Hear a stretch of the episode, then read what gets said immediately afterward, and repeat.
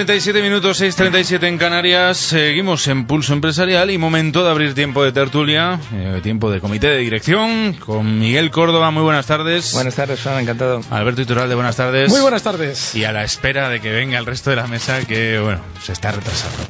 Eh, ¿Con qué queréis empezar? Porque es que hay, es- hay tantísimas cosas hoy que es que es, eh, es impresionante. Elige tú. Vamos a empezar, si os parece, con, con Estados Unidos, porque es lo último que nos ha llegado. Estamos pendientes también del Congreso, porque sigue, sigue la sesión plenaria, siguen hablando de temas. De hecho, o sea, en estos momentos están hablando de la brecha salarial entre hombres y mujeres en España, de cómo ponerle coto. Han hablado de corrupción. Bueno, enseguida vamos con ello, pero antes vamos a hablar de Donata, que es una cosa que nos gusta mucho también aquí. Y es que hay novedades, hay novedades que nos llegaban esta tarde, eh, y además concretamente con uno de los factores más polémicos, que es la construcción de, ese muro, el muro con México. Em, se ha dado ya luz verde a, a la construcción, ha sido el nuevo asesor de seguridad, John Kelly, de seguridad interior, John Kelly.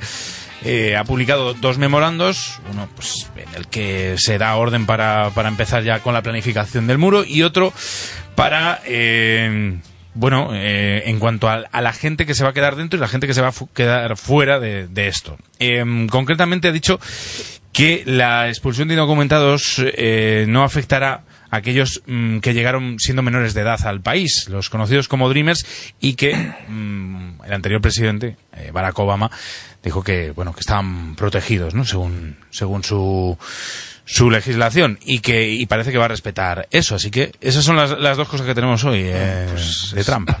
Es un detalle eso de que respete algo de Obama. O sea, que ya es, un- ya es una novedad.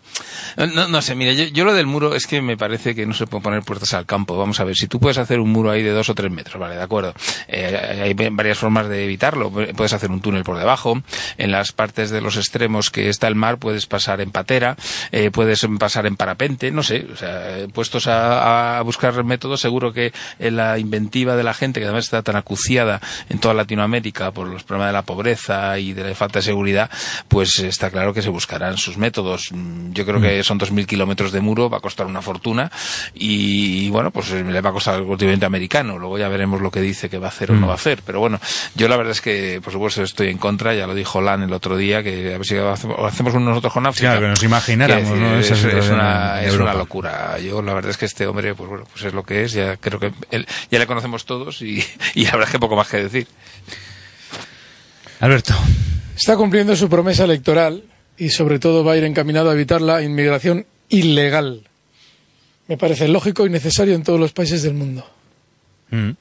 Sí, es una cuestión simplemente de que tú en un país no puedes tener una entrada descontrolada de eh, habitantes que lógicamente van a necesitar unos servicios y tienen que vivir de una manera de- adecuada. Con lo cual, obviamente, tienes que controlar esa entrada. Si para controlar esa entrada tienes que poner un muro, pues hay que poner un muro. Decir, Y eso, personalmente, yo creo que lo tienen que hacer todos los países que tienen una afluencia de inmigrantes descontrolada.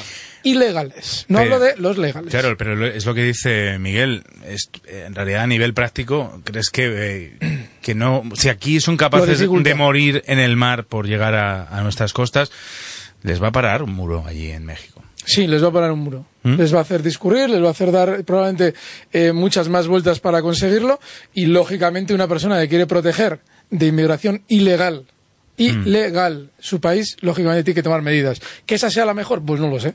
Pero yo desde luego sí evitaría, si yo fuera el responsable de un país, inmigración ilegal. Es que es muy importante eso, que no se está haciendo hincapié. Hablan de inmigrante, no, no, ilegal. Mm, inmigración ilegal. Se, se incorpora a la mesa Juan Lago. Muy buenas. Hola, buenas tardes. ¿Qué opinas? Bueno, no sé si sabes la noticia, porque. Sí, sí, Ah, lo del, que sí, sí, se ha dado lo del muro de luz Trump ha dado verde. para, ha dado para largo. Eh, vamos a ver, yo creo que aquí habría que decir eh, varias cosas. En primer lugar, es que realmente hay 2.000 kilómetros de frontera que está como cuando uno va al campo. Esto, mi abuela es mexicana, ¿eh? esto es importante decirlo. Eh, es- esto en primer lugar. Eh, también hay que decir que lo que hay de muro lo puso Bill Clinton, que a mí me parece que es de los mejores presidentes que ha habido en Estados Unidos eh, en toda su historia. Y además yo soy demócrata, ¿eh? o lo era hasta que llegó Obama. Eso también, además demócrata de los que paga. Eh, o lo era hasta que llegó Obama. Luego ya llegó Obama y entonces me lo pensé dos veces. Eh, sigo pensándomelo todavía en este momento. Ah, no has tomado una decisión. No, no, sigo pensándomelo y me da que me durará por lo menos todo lo que esté Trump ahí, me va a durar. Y Hillary Clinton no te- tampoco te gustaba. Me gustaba más. O mejor dicho, me disgustaba menos, vamos a decirlo así. Ha habido peores presidentes que Obama, ¿eh? Mm. Es, es lo que tiene que haya habido 40 tíos antes que tú, que las probabilidades de que haya alguno que le haya hecho peor son grandes. Eh, pero bueno, dicho esto, eh, está cumpliendo una promesa electoral que a mí me parece que, que tiene su parte de sentido y a mí me parece que lo ha vendido muy mal. Me parece normal con todas las fronteras de tu país, eh, con independencia de quién sea tu vecino, me parece normal. Eh, el tema está en que con México, Estados Unidos es un país con el que hace mu- mucho comercio. Entonces, no sé si lo ha hecho de la manera más adecuada. Eh, también es verdad que, bueno, formaba parte de su campaña, esta campaña, este show campaign, que le ha ido fenomenal. Y yo desde aquí, pues le doy la, le doy la enhorabuena porque nadie daba un duro por este señor en general en su vida y ha llegado bastante lejos.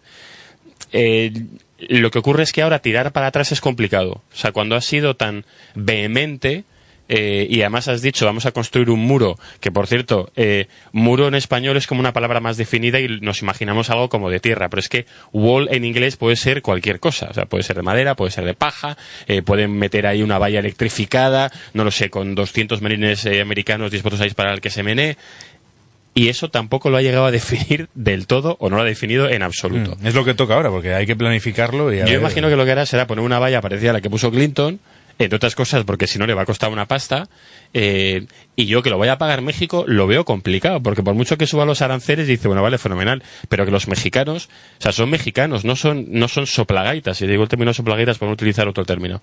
Es decir, acabarán exportando sus productos a un sitio o a otro, y a los americanos también les viene bien importar esa cantidad de productos que están importando de México. Eh, Esto es importante. De hecho, además, el, el tema está en que el principal enemigo comercial de Estados Unidos no es México, es China. Y les viene muy bien tener a México ahí para, para contrarrestar eh, eh, toda esa guerra comercial que tiene con China. Entonces, aquí ahora eh, eh, Trump tiene dos partes muy difíciles. La primera, tiene que seguir manteniendo que va a construir un muro y la segunda, tiene que no construir el muro. Es decir, poner algo ahí físicamente, pero seguir manteniendo relaciones buenas a nivel comercial con México, porque es que a Estados Unidos le interesa al, no al que más, al que más es a México, pero a Estados Unidos es al segundo al que más. Eh, de- entonces, no sé, yo he visto como muchos muchos eh, vídeos en plan de coña de eh, estado- eh, eh, America First, Spain Second, American, American Sí, First, sí, Finland sí, Second. Croacia. Pues igual sería America First y Mexico Second. Porque realmente es que, es que lo, lo, lo necesita el, el tejido empresarial americano, pero es que las arcas públicas americanas también necesita el tener un socio comercial tan relevante como es México para que contrarreste todo el daño que le está haciendo eh, a, nivel comercial eh, China, que es que es el enemigo que tiene a nivel comercial y en general como, como potencia, eh, como potencia que va a influir en el resto del mundo. Entonces, bueno, yo espero que en algún momento, no sé cuándo, eh, calculo que antes de verano, alguien le diga, oye, mira, Donald, que esto va de ganar pasta, porque esa, lo de esto va de ganar pasta lo pilla muy rápido. Sí. Eh, es una parte buena que tiene este señor. Pero no, rápido, eh, Miguel, pero una velocidad de vértigo. Cuesta o sea, es- apuntar las letras, ¿no? que no, que no, no creas. No, yo no sé cuántas neuronas tiene, pero eso lo pilla a una velocidad. Hay una, una sinapsis ahí brutal cuando, cuando, cuando escucha esa frase. Y tendrá que sentarse a ver cómo lo hace. Eh, sinceramente, que ponga una valla física a 2.000 kilómetros de, de frontera para que yo no esté descontrolado, no me parece mal. Pero no me parece mal ni con México ni con Canadá, quiero decir. Eh, que, que- cada país maneje sus fronteras como considere oportuno. España tiene una valla con Ceut, con, con Marruecos, con Ceuta y Melilla, y como español no me parece mal. Otra cosa es cómo se esté gestionando eso. Eh, pero realmente aquí la clave no está en eh, si esto es mejor, es peor, sino es si tiene algún sentido hacer todo esto para, para el contribuyente norteamericano. Y yo, en mi modesta opinión, como contribuyente español, si fuera norteamericano diría, pues yo creo que no, porque yo prefiero estar comerciando con, con México, que es un país con el que tengo muchísimas afinidades y con el que tengo muchos tratados comerciales que han estado funcionando, a tener que estar eh, haciéndolo con China, con el que me voy a entender mal, porque estamos compitiendo por ser el- la primera potencia mundial en, en- en todos los aspectos. A México no se le va a plantear, no se va a plantear competir esto con Estados Unidos. Que esto ya le quedó claro en el siglo XIX cuando perdieron Texas. Eh, que Texas ni siquiera pertenecía a Estados Unidos. Quiero decir que hace ya ciento y pico años lo tiene como muy claro. Eh, eh, entonces, eh, va a ser complicado ahora a Trump vender lo de al final no hago lo del muro. Entonces, no, no sé, no sé cómo lo va a vender. Por eso yo creo que el muro sí que lo hará, pondrá ahí cualquier cosa, pero cualquier cosa es cualquier cosa. O sea, lo que se haga más barato de todo lo que le ofrezcan, lo pondrán y es bastante probable que inclusive utilice mano de obra que no sea norteamericana para poner el muro. Eh, y luego tratará de reconstruir las relaciones que tiene con México de la manera menos mala posible. Bueno, declaraciones de Kelly también en cuanto a las deportaciones, por cierto. Eh, dice que el personal del departamento tiene plena autoridad para arrestar o detener a un extranjero del que un oficial de inmigración tiene una causa probable para creer que está violando las leyes de inmigración y que no hará excepciones respecto a los que puedan ser deportados. Vamos, que en esto también Eso también van lo dijo. serios. Dijo sí. que había 11 millones de personas ilegales en, allí que iba a deportarlas.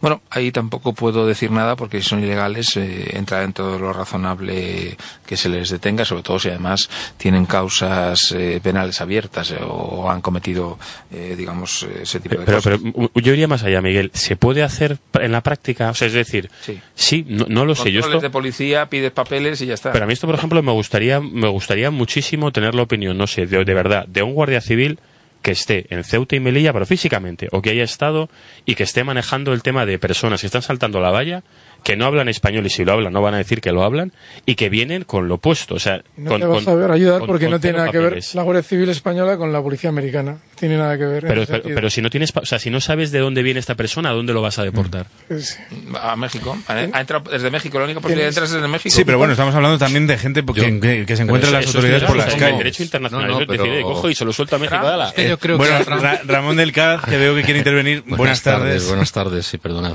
el retraso.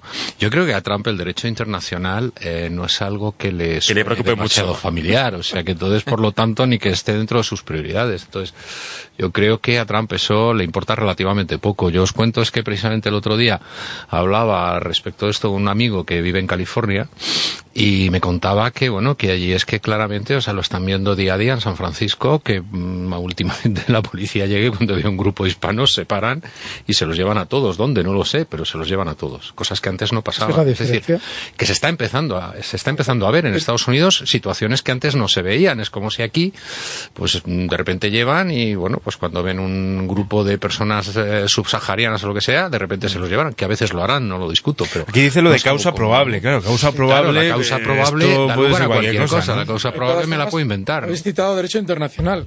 Ahí no hay ningún derecho. Es decir, tú tienes unos acuerdos firmados en los que una persona que esté perseguida políticamente sí tienes obviamente que dejarle entrar, pero de todo lo que ha entrado en Europa, millones de personas en los últimos meses, ni uno está en curso en esa eh, causa de poder entrar a Europa, por poner un ejemplo.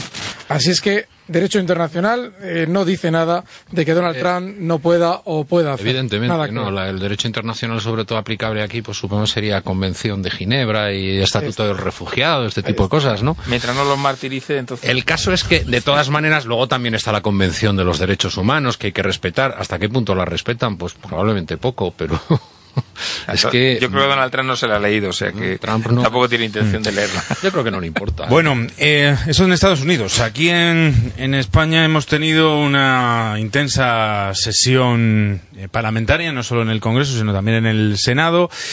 Y, eh, bueno, eh, Ciudadanos ha sido quien ha presentado hoy su, su, ley, su, proye- su propuesta de ley con respecto a la corrupción. eh, uno, es uno de sus proyectos bandera. Lo hace además eh, pues en pleno escándalo por lo del presidente de Murcia, ¿no? por la imputación o investigación del presidente de Murcia. Eh, y, bueno, los objetivos, según Rivera, de, de esta ley, pues más transparencia, más responsabilidad de los partidos políticos y también mejores mecanismos e instituciones de control. Este no es un problema de un partido, es un problema para España. Es verdad que algunos tienen problemas y otros no, pero es un problema de España. Y por eso les propongo que actuemos conjuntamente, que tramitemos esta ley. Bienvenidas todas las enmiendas con más puntos de lo que no se haya hecho en los últimos 40 años, hacerlo ahora. Pero déjennos, por favor, que podamos decirle a los españoles que vamos a proteger a los buenos y que vamos a castigar a los malos. Los buenos y los malos, ha, ha dicho Rivera. Bueno, lo que que. que le ha preguntado, por cierto, el Partido Popular, la, la diputada del Partido Popular, que, que, que- ¿qué pasaba? Que si ellos, que si ciudadanos, los de Ciudadanos eran los buenos y los del PP eran los malos. Que como... Lo que pasa es que no se tiene por qué dar por aludida a la diputada del PP. Vamos a ver, el planteamiento, yo creo que, que, que plantear una legislación en- para de una vez corregir los problemas de corrupción que ha tenido España y que son muchos y que siguen, como veis, siguen saliendo, creo que no es malo. Eh, el Partido Popular lo que pasa es que lo mira como si fuera contra él, esa legislación. Eh, bueno, pues mire usted, yo creo que la mejor forma de reformar las cosas es asumir los problemas que has Y yo lo que creo que, dado que no tiene mayoría de ciudadanos, pues lo que tiene que hacer es incorporar las modificaciones a esa legislación que sean buenas para que al final exista esa legislación y que se aplique. Yo estoy convencido de que si a un alcalde hubiera una legislación que dice que se le meten 10 años de cárcel si prevarica o haya un, un presidente de comunidad autónoma 20 años de cárcel, a lo mejor se lo hubieran pensado antes de hacer muchas cosas y muchos han ido de rositas. Entonces, a mí yo creo que esa ley es buena, eh, no, no el contenido, eh, porque no la conozco todavía, pero sí que creo que una ley de ese tipo, que se pusieran unas penas significativas, eh, sin posibilidad de indulto para las personas que ocupan cargos de responsabilidad en la administración pública y que eh, actúen, se demuestre que han actuado incorrectamente, a mí me parece que es algo que necesitamos. En un país en el que hace dos días hemos visto cómo se esculpa por completo, cómo ahora se está buscando la manera de que alguien que tiene que cumplir seis años de cárcel por corrupción no lo haga. Vamos a buscar medidas de qué. Antonio García Trevijano lleva muchos años explicando cómo en la Junta Democrática tomaron el poder los sucesores de Franco para hacer una constitución en la que no hubiera separación de poderes y en la que se pudieran seguir corrompiendo a voluntad. La única manera de evitar la corrupción es separar poder ejecutivo y poder legislativo y no separarlos, enfrentarlos el uno contra el otro para que se puedan vigilar.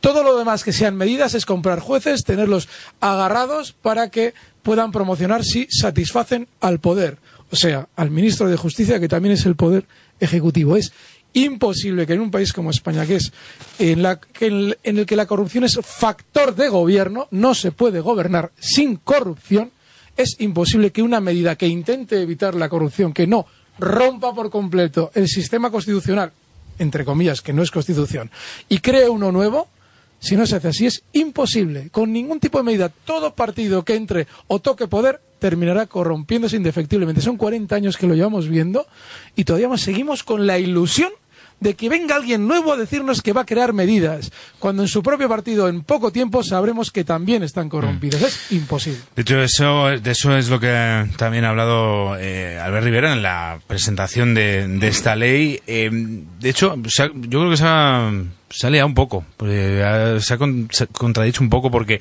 eh, estaba hablando precisamente de, de lo que decía Alberto, de, mm, bueno, venimos nosotros aquí, somos los nuevos a, a, a deciros cómo acabar con la corrupción, pero eh, y ha dicho pero lo tenemos que partir desde cero tenemos que no dejar de tirarnos en, la mesa los los casos de corrupción que, te- que tienen tanto ya sea PP ya sea PSOE pero luego claro decía esto El problema no es que el corrupto sea del PP, del PSOE, del PSOE, del PP. El problema es que tenemos corrupción en este país. Bueno, no se extrañen ustedes, es que van a uno por semana.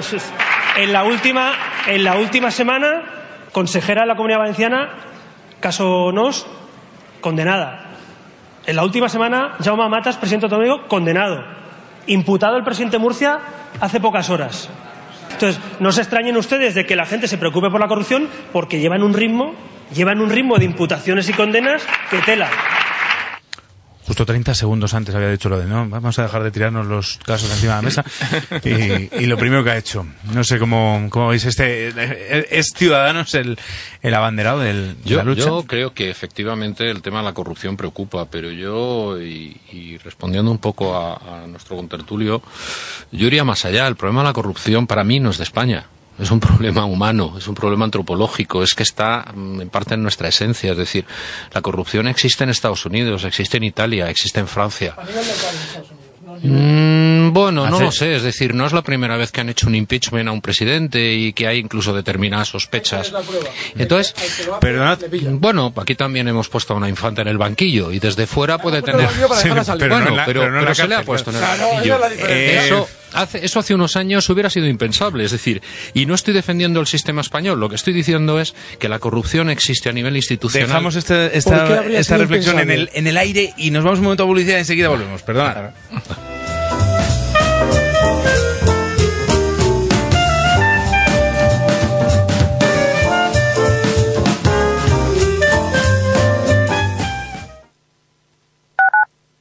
En Canal de Isabel II nos adaptamos a las necesidades especiales de cada persona y familia. Por eso, si eres perceptor de la renta mínima de inserción o de una pensión no contributiva o perteneces a una familia o vivienda numerosa, puedes acogerte a nuestra tarifa social. Infórmate en el 900-365-365. Canal de Isabel II. Cuida el agua. ¿Ya es San Valentín? Pero no tengo su regalo. Salvado. Tienen el nuevo Samsung Galaxy A5 rosa en la web del Corte Inglés. Y con el servicio Click and Express, en dos horas o cuando quiera, me lo entregan en casa.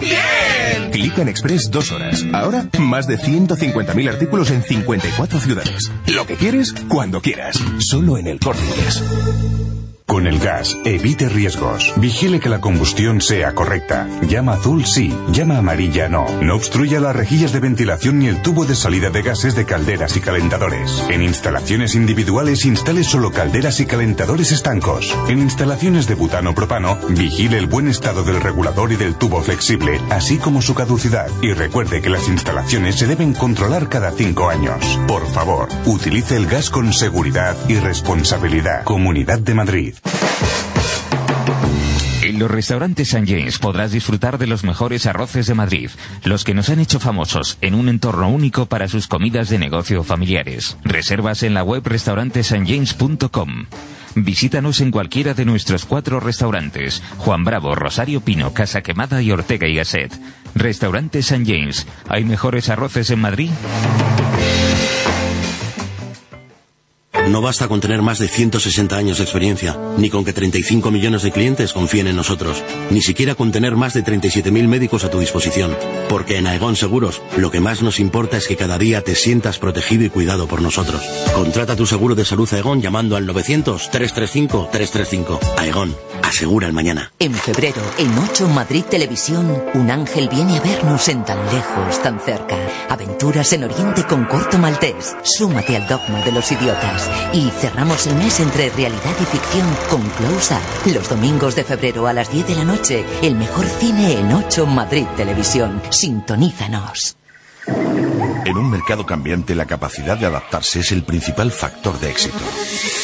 Con Next Generation de CMC Markets puede adaptar su trading a las distintas situaciones de mercado y configurar nuestra plataforma para ofrecerles su espacio de trading perfecto. Pruebe los CFDs de CMC Markets sobre acciones, divisas, índices, materias primas con condiciones muy competitivas. CMC Markets, su mejor opción. Los CFDs son un producto complejo y apalancado. Sus pérdidas pueden exceder sus depósitos. Asegúrese de comprender plenamente los riesgos que implican. Gestiona Radio, economía y estilo de vida. Los CFDs son un producto complejo y apalancado. Sus pérdidas pueden exceder sus depósitos. Asegúrese de comprender plenamente los riesgos que implican. Gestiona Radio, economía y estilo de vida.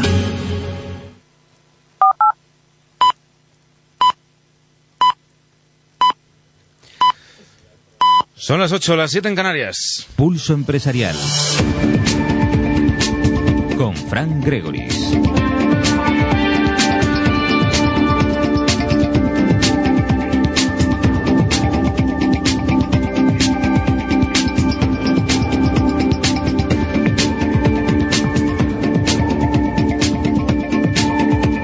Iniciamos la, ya la recta final de Pulso Empresarial y lo vamos a hacer como siempre actualizando información y nos, nos llegan novedades del, del ámbito eh, regulatorio porque eh, Javier Ariztegui eh, ha dimitido del MUS, o sea, ha, ha dejado el MUS.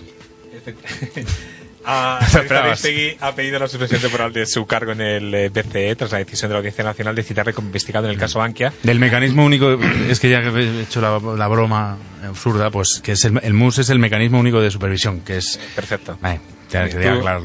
Tú, claro, porque por la coherencia, por la comparación con el juego. No, no, no, de Pero hecho bueno, no, lo había, no lo había ni pensado, pero luego he dicho, pues es que no hay que aclarar lo que es el MUS. Ya si lo dices tú, bien dicho está. Eh, hay que recordar que él era subgo- ex fue- es el ex subgobernador, era subgobernador del Banco de España en el momento de- del caso Bankia, por eso ha sido llamado a declarar y ha solicitado la suspensión temporal de su cargo. Eh, fue designado en el año en septiembre del 2014 como miembro de este Consejo Administrativo de, de Revisión y ha pedido la, la suspensión temporal de su cargo mientras se resuelve qué es lo que sucede con su imputación en el caso Bankia. Y también ha habido también eh, Seguimos pendientes sigue- del, del Congreso. Sigue pendiente el Congreso. La verdad que, bueno, no es especialmente interesante lo que están debatiendo porque, porque están hablando de la brecha salarial entre hombres y mujeres y como es una realidad que todos somos conscientes que existe, aunque no sé si todos hacemos algo por evitarlo, pero bueno, sigue, están debatiendo. Hay una moción por parte del Grupo Socialista sobre medidas urgentes a tomar por el Gobierno para corregir la brecha salarial. Han ido desfilando los representantes de los grupos par- parlamentarios y, por ejemplo, eh, eh, una de las diputadas, eh, Elena Fava, del Partido de Ciudadanos, nos decía esto. Pero lo que se muestra no es una brecha, es algo mucho más profundo. Es una discriminación en toda regla, donde los hombres monopolizan los sueldos altos y los cargos relevantes. Y a las mujeres se nos condena a la parte baja de la tabla. Las mujeres cobran a día de hoy lo que los hombres ganaban hace una década, lo que convierte a España en el sexto país europeo con mayor brecha salarial de género. Esto es importante. También un mensaje para las mujeres que envía la diputada del PP, Rosa María Romero. Hoy tenemos una buena oportunidad para mandar un mensaje claro, unánime, de todos los miembros de esta Cámara a todas las mujeres que sufren algún tipo de desigualdad, de trabajar para conseguir una sociedad más justa, una sociedad más igualitaria, donde la igualdad de oportunidades entre hombres y mujeres sea una realidad. En ello coincidimos todos, sin ninguna duda. Por eso debe ser una batalla de todos. Desde luego que ese es el compromiso del Partido Popular, al que represento, avanzar hacia la igualdad real y efectiva entre mujeres y hombres. Y la nota curiosa, o la nota discordante, por decirlo de alguna manera, ha sido la del diputado de Esquerra, Jordi Salvador, que ha venido a decir que cómo podemos estar en el siglo XXI presentando una moción que hable de desigualdad, de brecha salarial, que si no nos da un poco de vergüenza. Si eres mujer, cobras de media 7.123 euros anuales menos que por hacer el mismo trabajo que un hombre. Y delante de esta realidad, ¿qué hacemos? Pues una moción. Yo creo que es esos días que, la gente que nos esté viendo sentirá vergüenza, sentirá vergüenza de que simplemente hagamos una, una simple moción delante de esta realidad. Pues sí, aquí estamos, exigiendo en pleno siglo XXI la histórica reivindicación del movimiento obrero resumida en la consigna igual, igual trabajo, perdón, igual salario. Bueno, moción del Partido Socialista presentada en, el eh, Congreso y eh, sobre las medidas que piensa adoptar el Gobierno pues, para corregir esa brecha salarial entre hombres y mujeres. Es verdad que un poco de vergüenza sí que da que en pleno siglo XXI sigamos, ¿no? Con este tipo de... De todas formas, eh, sí, a mí me gustaría conocer bien las estadísticas. Yo no conozco ningún convenio colectivo en el que se discrimine entre hombres y mujeres. Yo he trabajado en empresas, sí es cierto que eran bastante grandes y los salarios eran iguales. No había discriminación, pero era hace 30 o 40 años. ¿eh? Entonces, eh, puede haber discriminación en cuanto a puesto, pero el convenio colectivo no discrimina. Hombre, es que sería, ah, sería ilegal. Claro, por eso te digo que, evidentemente un convenio colectivo no va a Tienes que las mujeres cobran menos que los hombres, en un convenio es imposible. Entonces, ¿en qué pueden eh, ser? Pues un poco en la función, pero claro, no igualdad de funciones, sino que a lo mejor las mujeres pues tengan unas funciones mm, de menor nivel que los hombres, pero no pueden decir que a igualdad de trabajo se paga menos a las mujeres, al menos en las empresas medianas y grandes, porque los convenios colectivos lo prohíben. Ya, pero los convenios colectivos recogen habitualmente el salario base y a partir de ahí, sobre todo a partir de, cierta, de cierto nivel de responsabilidad en las empresas, hay un complemento variable que supone el, 70, el 60 o el 70% del sueldo y esa discreción normalmente de la empresa. Claro, pero ahí entraríamos entonces en los temas de tema familiar, de que si la mujer se dedica más a los hijos y no puede, digamos, hacer que 14 horas como hace a lo mejor un ejecutivo. Eh, quiero decir, eh, que lógicamente hay algunos condicionantes que yo comprendo que, que son complicados, que hay que revisar y que hay que analizar individualmente, pero mm, hacer una simple estadística de masa salarial dividido entre el número de personas, eh, yo creo que induce a veces a errores. Hombre, sí es cierto, pero yo sí debo decir que, y abundando en lo que estábamos comentando, que en una de las empresas que trabajé, que era una gran empresa, como responsable de recursos humanos, pues eh, ante una situación de estas hicimos un análisis de, de, la, de la situación y de la eventual brecha. Y estábamos en ese momento implementando una nueva política de retribución, evidentemente sin tener ni para nada en cuenta ni, ni género ni, ni ninguna otra condición y nos sorprendimos a nosotros mismos porque había una diferencia de promedio en igualdad de niveles, había una diferencia de promedio entre un 10 y un 15% entre hombres y mujeres. ¿Mm? Por razones históricas, mm, porque probablemente efectivamente los complementos, el- el- la parte voluntaria del salario, la de mérito que se llame como la llamemos en cada sitio, eh, era diferente, por las razones por distinta evolución de carrera, pero el hecho constatado es que teníamos Mm. entre un 10 y un 15% lineal en toda la organización, estoy hablando de una organización de 3.000 personas, eh, entre hombres y mujeres. claro, ¿eh? entonces, se- si fuera un problema legislativo sería fácil de solucionar. Pero es que no es un problema legislativo. No. Es un, entonces, por mucho que lo puedan hablar en el, en el Congreso, pues bueno, pero es un problema al final cultural, ¿no? Y de cultura empresarial principalmente. Sí, bueno, de, de práctica. Yo creo que al final habría que ver cada caso. Es bastante probable que igual las mujeres estuvieran más tiempo en la empresa de siempre, entonces, por lo general, cuando uno se mueve de una empresa a otro lado le pagan un 30% más. Ese es, un, ese es una variable importante. Y luego la variable histórica, estoy de acuerdo contigo totalmente. Eso, es decir, si toda la vida le hemos pagado al que estaba teniendo este puesto X, pues llega otro y a no ser que nos pille momentos de vacas flacas, pues le seguimos pagando lo mismo. Es decir, si si luego el español es muy sencillo y muy práctico en, en su día a día.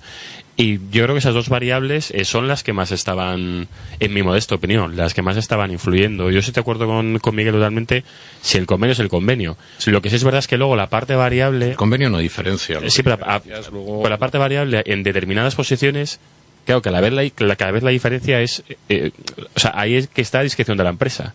Entonces, bueno, pues ahí las variables yo no lo sé. Yo también he trabajado en empresas muy grandes y yo también he visto diferencias muy grandes con, con hombres, con mujeres, con marcianos, es decir, de y este porque le ponen un coche y a este otro no, y este porque tiene despacho y este otro Ya, no. pero eso son eh, muchas veces son diferencias ad personam, es decir. Sí, pero sí que es verdad que hombres y mujeres lo hay, Que sí. alguien en una empresa, a lo mejor en las que las políticas no están muy bien definidas o muy bien ejecutadas, que es distinto, ¿no?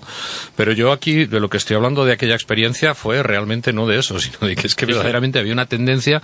A que y el os hombre puedo- cobrara más. Os puedo garantizar que es que a mí fui el primer sorprendido, pero yo estaba convencido que iba a salir prácticamente nula o tal, y estábamos entre un 10 y un 15% de diferencia.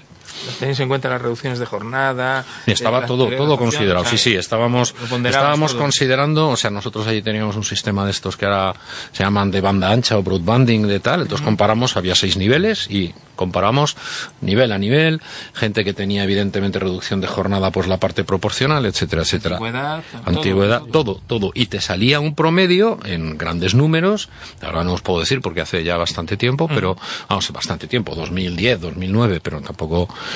Y, y teníamos una diferencia de eso, un 10-15% mm, lineal en los distintos niveles. Bueno, la otra noticia que nos, que nos deja la tarde, eh, ¿qué opináis de la- esa dimisión, eso sí, temporal, de Javier Aristegui, del Comité Administrativo de Revisión del MUS, que será reemplazado temporalmente por un suplente mientras se produce la investigación del, del caso Bankia? Hombre, yo, eh, Javier Aristegui es una persona del Banco de España de toda la vida, era jefe de operaciones y es una persona que durante treinta y tantos años yo creo que lo ha hecho bastante bien en el Banco de España. No es el, no es el tipo de Fernández Ordóñez, que era el comisario político de Zapatero. Es decir, yo quiero creer que las grandes directrices han venido emanadas del gobierno de Zapatero y que el ejecutor fue Fernández Ordóñez. Una persona que lleva toda su vida en el Banco de España, pues yo creo que ha dimitido porque lo tiene que hacer un poco por una cuestión, eh, digamos, eh, eh, casi de nobleza obliga, ¿no? Pero sí pienso que, que realmente las grandes directrices las marcó Fernández Ordóñez. Pero en fin, el juez ya veremos lo que dice. Sí, Bueno, por lo menos- Es que el gobernador está para eso. Pero por lo menos le honra el gesto, ¿no? Sí, sí, sí, sí, por, por lo menos, sí, sí. Ojalá lo hicieran todos. Sí, sí, de, de hecho es que sorprende por eso, ¿no? Por lo infrecuente que es. Claro. Ojalá lo hicieran todos. Desde el momento en que hay una imputación o ahora, o sea, investigación, está siendo investigado, pues eh, dimitiera o por lo menos pusiera el cargo ahí a disposición y tal, sería lo mínimo. ¿no? Bueno, enseguida vamos a hablar de eso también porque te- tenemos pendiente pues esa polémica con la con la si debería dimitir o no el, el presidente de la comunidad murciana eh, Pedro Antonio Sánchez. Pero bueno, antes vamos a seguir eh, pues repasando la, esa presentación del proyecto de ley de Ciudadanos en contra de la corrupción y vamos a, a ver lo que le han dicho también la, desde la oposición, porque se han quejado mucho tanto el Partido Socialista como Podemos de, de mm, la propuesta de Ciudadanos, pero no por el contenido de la misma, sino por cómo lo ha hecho Ciudadanos. Desde el PSOE, Pedro José Muñoz le recriminaba no haber buscado consenso a Rivera y desde Podemos, Juan Pedro Illanes iba más allá y le acusaba de haberles copiado la ley. Es una lucha que nos compete a todos. Todos estamos llamados a trabajar en todas estas iniciativas. Creemos que esta no era la forma, que la forma era la del consenso, pero vamos a trabajar porque creemos, de todas formas, que este es un tema donde todos tenemos que permanecer unidos para hacer el gran trabajo que espera la sociedad de los políticos. Ustedes son unos alumnos aventajados. Han hecho lo que hacen los listillos en la clase. Han copiado eh, la propuesta de Plataforma por la Honestidad. Han recogido ideas que también están en el programa de Podemos. Y han hecho con todo eso un conjuntito y lo han presentado aquí delante de la Cámara. Así consigue usted lo que más le gusta. Chupar cámara, chupar cámara, chupar cámara. ¿Le gusta chupar cámara a Albert Rivera? No, no, no lo sé, a mí personalmente. La lluvia que hacia, hacia abajo. No, no, no lo sé, a mí personalmente me parece bien que se presenten ese tipo de, de propuestas, yo que sé, y si el señor de, de Podemos cree que la ha copiado, pues. Pero si lo hubiera presentado antes, no sé. No, no, no lo es sé. que además eh, la, dinámica parlamentaria es eso. Alguien hace un proyecto de ley y lo presenta y lo- los demás lo enriquecen o, o votan a favor o en O- o lo contra o lo que para sea. sí. pero, pero lo que va a hacer ridículo. No, hay que consensuarlo antes. Entonces la dinámica parlamentaria, ¿para qué está? ¿Censo? ¿Consenso entre ladrones? No. ¿Cómo vas a consensuar? Política es hacer política, no consensuar ni llegar a acuerdos. Todos de acuerdo. ¿En qué estamos todos de acuerdo? Si tú has robado, tú no puedes estar de acuerdo. O significa que lo tienes todo preparado para que aquí salgan todos de rositas. ¿Qué vamos a consensuar? ¿Que lo mío queda limpio a partir de ahora? ¿Qué tienes, pues? No, hombre, no. Consenso. Y el otro que se lo ha copiado. Por favor. Es que parece una pelea de colegio. Eh, luego. mm, pero eh, sí que es verdad que, lo- por ejemplo, el PSOE sí que le ha echado en cara que que bueno que por lo menos les hubieran consultado no que hubieran eh, intentado hacer una cosa eh, conjunta y mm, ah, claro Albert Rivera dice que, que, que sí que ahora es el momento que enmiendas que están abiertos a las enmiendas Pero- y que pero las vamos es- a negociar Es, es que, es que ese no es el procedimiento. Claro. O sea, que igual, es que eh, lo pregunto como No, que eh, sí, desde que la sí, ignorancia. que sí. Es que igual el procedimiento no es ese, pero yo creo que el procedimiento es, yo soy un grupo, un grupo político, oye, si me ocurre una idea, cojo, lo presento y ahora vemos esto, sirve para algo, si no sirve para algo, si tira para adelante o no. Sí, sí, y el- y si- el debate, claro. Y, si- si tengo mayoría, cojo y lo apruebo, aunque, la- aunque no le guste al resto. Eh, y, y si no, pues, pues, pues como decía mi abuela, me la envaino. Pero es que esto va de esto, de oiga, yo creo que tenemos que hacer esto, y vamos y lo, y lo discutimos. No, vamos, no, no, no lo sé, no me parece. Y, y no he entrado en el, en el detalle esto, pero que si mañana se les ocurre una idea por la cual los españoles no podemos ir en camiseta eh, y, y, y decide, y deciden plantearla ahí. Me la has copiado. Es que ese es el, pero que, pero que el procedimiento es Es ese, decir, Oiga, yo tengo esto, va- vamos a, a debatirlo. Digo, yo no lo sé, y con independencia de que lo presente, que si mañana se le ocurre, yo que sé, al partido animalista, si tuviera representación, un proyecto, pues que lo presente. Y si te quejas del consenso, haberlo propuesto tú. Es decir, si tú estabas de acuerdo en lo que yo estoy diciendo, ¿qué hacías ayer que no lo dijiste antes que yo? Claro. Bueno, vamos a escuchar también la, la reacción del Partido Popular, que es el cuarto en discordia, que bueno, lo que lo que le ha dicho Albert Rivera es que eh, bienvenido, bienvenido a la lucha contra la corrupción, que, que ya estaban en ello desde hace mucho tiempo. En España no hay corrupción sistémica, como ocurre en un gran número de países. Lo que hay son múltiples, demasiados, muchos escándalos de corrupción política y administrativa. Los 3.123.769 ciudadanos que les votaron a ustedes son los buenos. ¿Y los 7.906.185 que votaron al Partido Popular son los malos? ¿Luchar contra la corrupción es cosa de buenos y malos? ¿Es tan simple? ¿Es tan demagógico para usted? Bueno, ¿qué opináis? El, lo- la primera- la- el primer titular ha sido brutal. Es decir, en España la corrupción no es endémica, es No es sistémica. Ha dicho no es sistémica y sí es sistema- Mm. sistémica, porque pertenece al sistema. Es corrupto en sí mismo. Si algo define la corrupción en España es que es sistémica. Y el problema no es que unos sean los buenos y otros los malos, es que todos son desconocedores de cómo se puede robar en un sistema como el español. Por eso votan a uno o votan a otro. Que el uno y el otro roban lo mismo.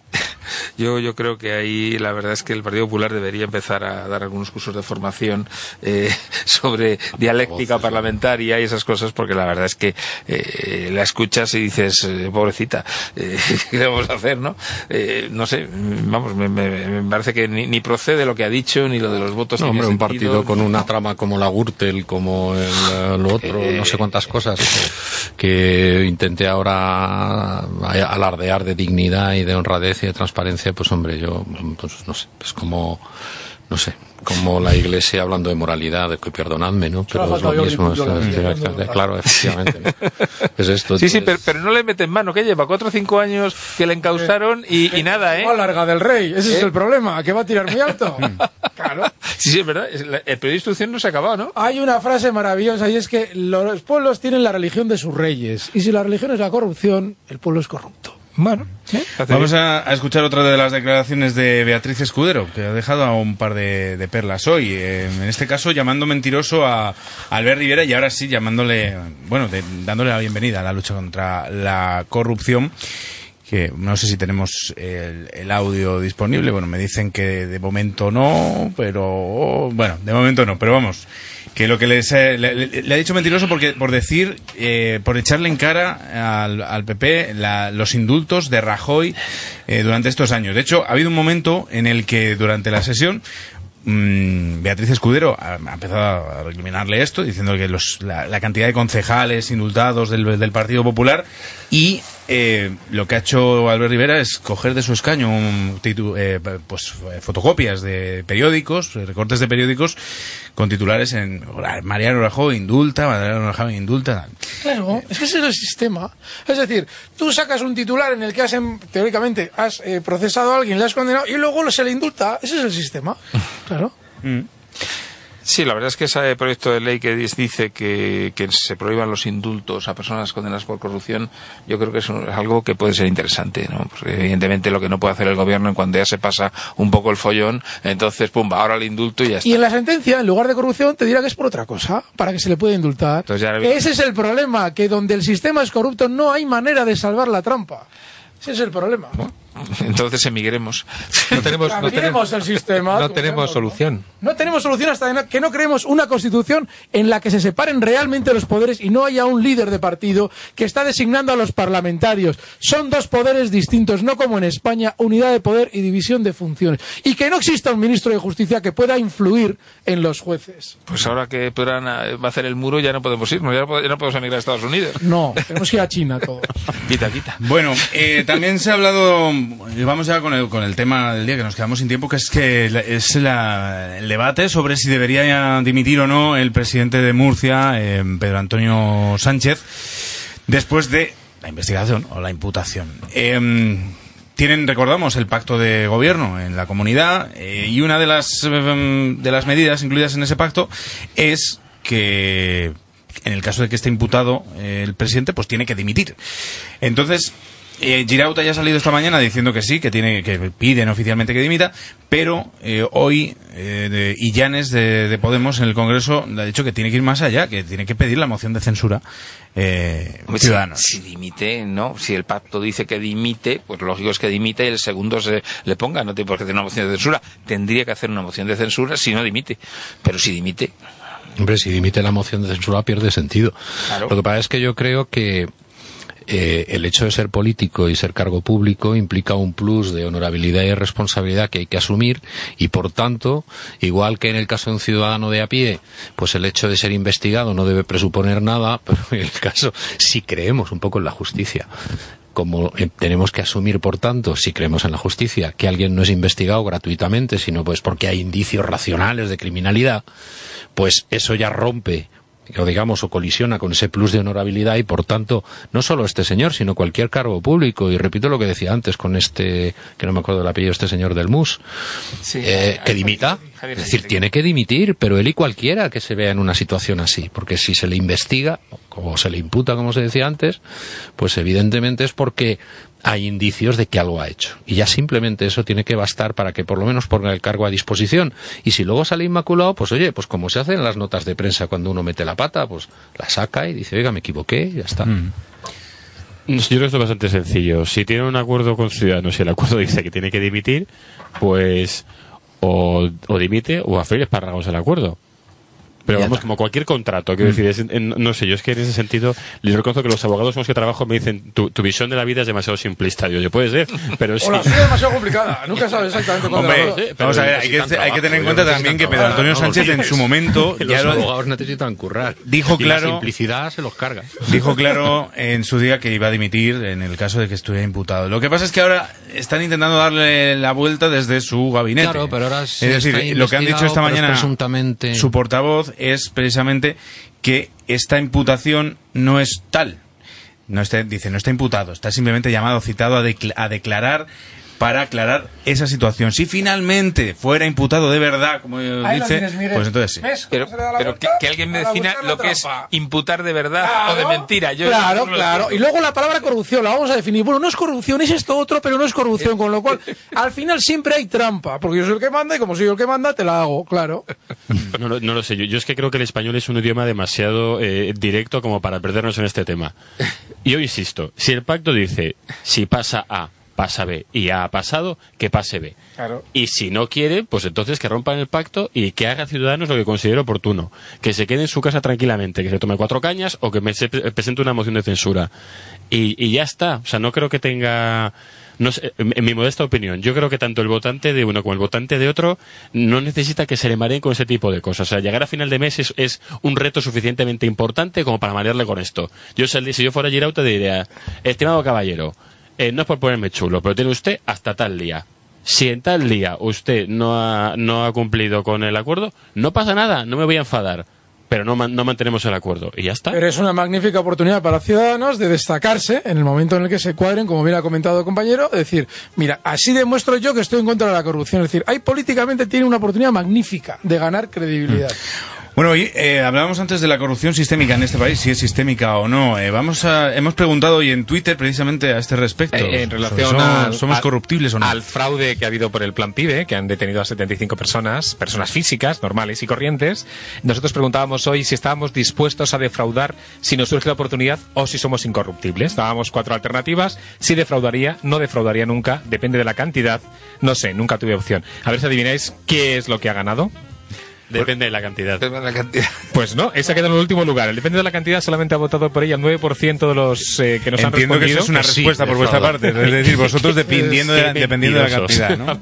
un español ha eso. Todos tenemos un precio. Bueno, pues aquí la verdad es que ha habido victoria para no defraudaría nunca. El 44% de las personas que han contestado nuestra encuesta consideran que nunca defraudarían aunque tuvieran la oportunidad de hacerlo y solamente un 17% dice que sí defraudaría. También es cierto que hay un 30% que dice, porque no sé, nunca tuve la opción. Cuando lo pongan delante ya veremos a ver.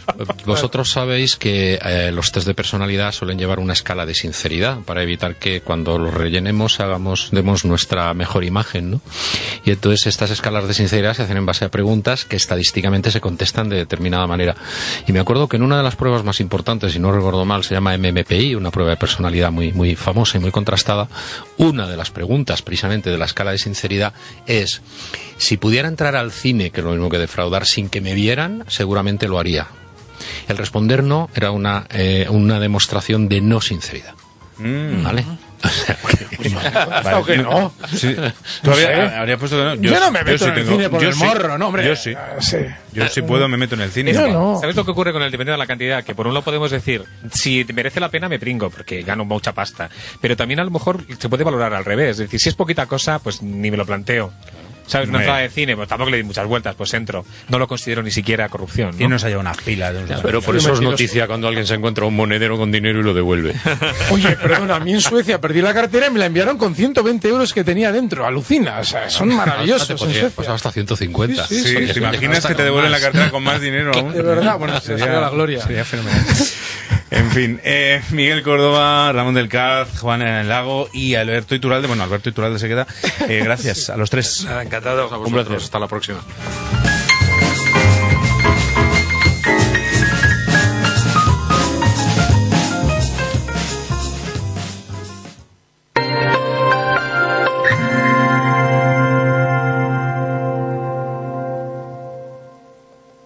Si consigues puntos por volar, ¿por qué no conseguirlos por comer?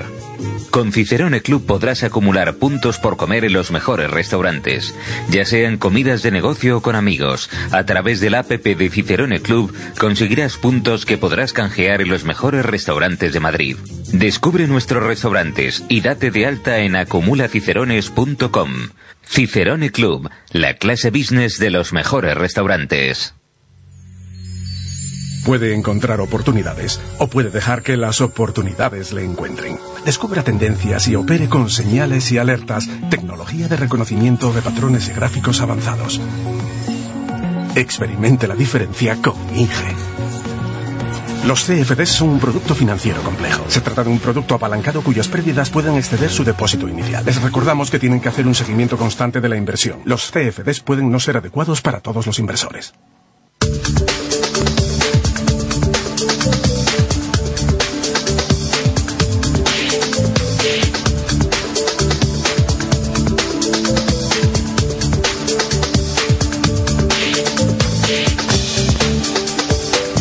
Ocho y 26, 7 y 26 en Canarias, eh, en los mercados rápido porque es que nos hemos quedado sin tiempo, me acabo de dar cuenta. El CAC 40 arriba un 0,49, el DAX un, un 1,18, el eh, FTSE 100 abajo un 0,34 y el IBEX 35 un 0,36 arriba hasta los 9.561 puntos, como hemos visto en la sesión. Bueno, el IBEX es muy débil. Porque fíjate que el DAX ha tenido una subida fortísima. Yo he estado todo el día largo en el lado alcista.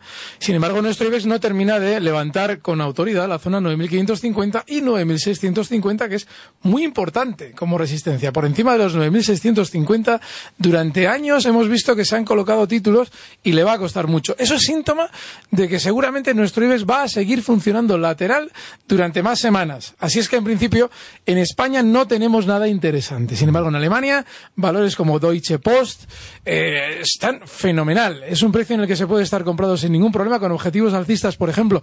Estaba en la zona, hoy tocando casi los 32. Bueno, pues hasta la zona 33.20 se puede estar dentro del valor. Si alguien quiere hacer una operación mañana, la tiene fenomenal. Y no mucho más. En España estamos tranquilísimos. Y en Londres eh, es el la única plaza europea hoy que, que ha caído, un 0,34%. ¿Qué ha Sí, pasado? pero Londres eh, tiene una mayor subida durante las últimas semanas y meses. Desde aquello del Brexit, que nos habían convencido de que iba a ser muy malo para Inglaterra, es el que más ha subido de todos con diferencia. Cuando un índice se desmarca de esa manera, es normal que luego, cuando los demás de alguna manera empujen al alza, él esté un poquito más tranquilo, como ha pasado con el FTSE hoy. No es nada relevante.